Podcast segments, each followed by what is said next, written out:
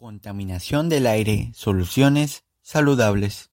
Hola mis queridos amigos, quien les habla es el alumno Ángelo Reyes Saona del tercero B, con el objetivo de hablarles de la contaminación del aire y sus soluciones saludables.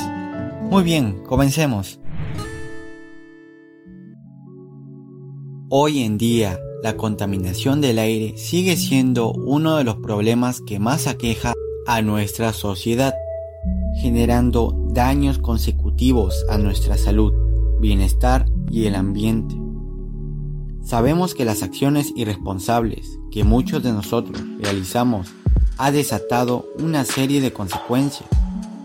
Los factores más predominantes que contribuyen a esta contaminación son las empresas industriales, la quema de basura y su acumulación en las calles, cocinar en leña o carbón y el humo que expulsan los automóviles.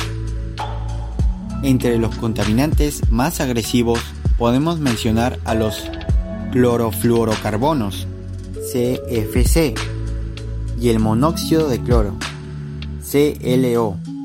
La cantidad de ozono se ve disminuida debido a la radiación solar ultravioleta y los contaminantes de origen humano las estadísticas nos muestran que de 3.8 millones de personas que mueren al año por contaminación del aire doméstico, el 27% son por neumonía, siendo los más expuestos a este riesgo mujeres y niños.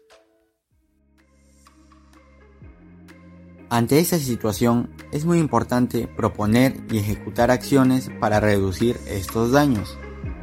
Utilizar el gas natural para cocinar, entregar la basura al carro recolector, hacer uso de bicicletas y realizar caminatas, asimismo sancionar e instar a las empresas industriales y así poder reducir la contaminación en el desarrollo de su producción.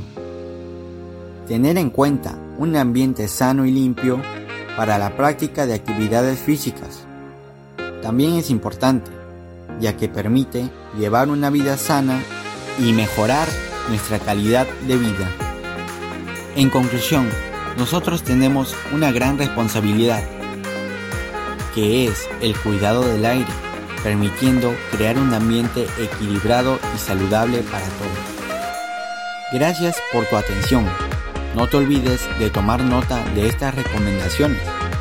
Bien, comienza ahora comienza ya.